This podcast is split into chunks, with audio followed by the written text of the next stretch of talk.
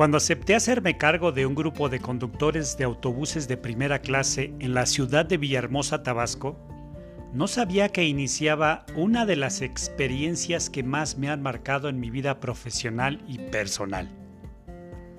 Sabemos que establecer un buen clima laboral en un grupo de trabajo requiere de mucho esfuerzo.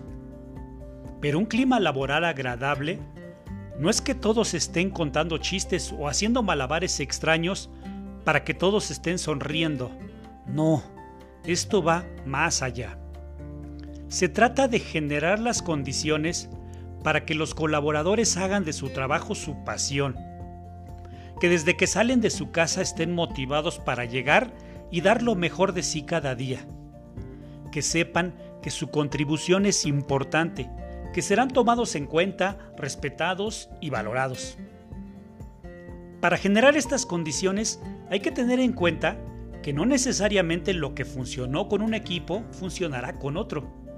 Generalmente el entorno difiere en tiempo, lugar y personas. No esperemos tampoco que los miembros de un equipo se adapten al líder desde el principio de su gestión. Lo van a medir y lo van a poner a prueba.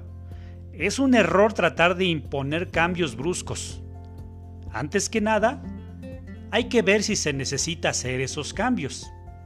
A veces solo es cuestión de apretar un tornillo. Solo que hay que saber cuál tornillo apretar.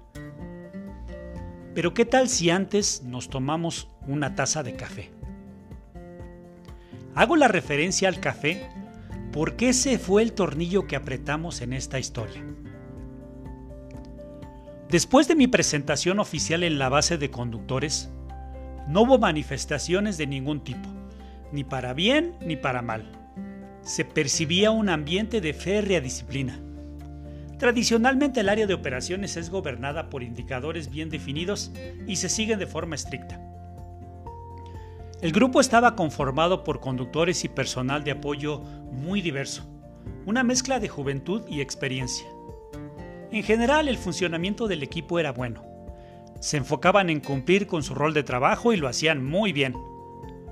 Sin embargo, yo sentía que hacía falta ese ingrediente de confianza donde el equipo se sintiera en libertad de mostrarse tal cual, como personas más que conductores o staff. Y fue la casualidad la que nos dio esa fórmula.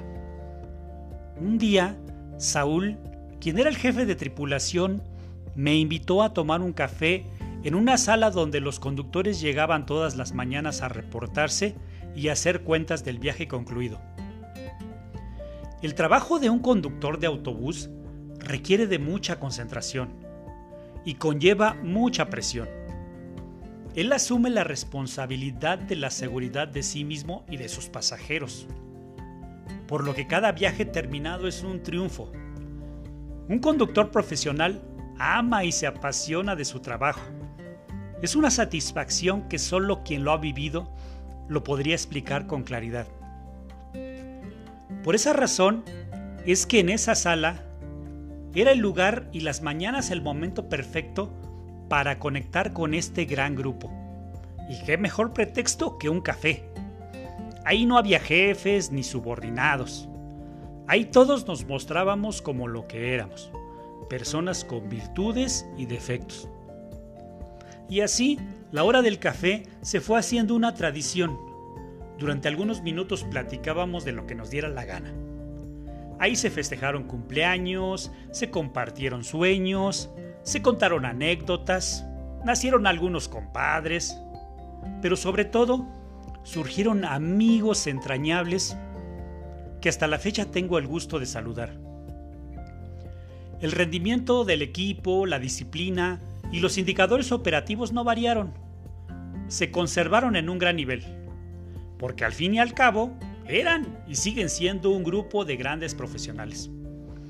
Lo que sí puedo asegurar y puedo atestiguar fue el verlos más motivados, más comprometidos con ellos mismos y con el equipo.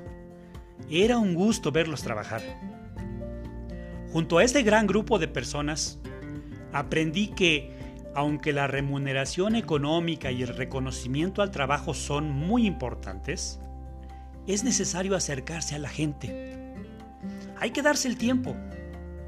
¿Y por qué no? Poner en la mesa una buena taza de café.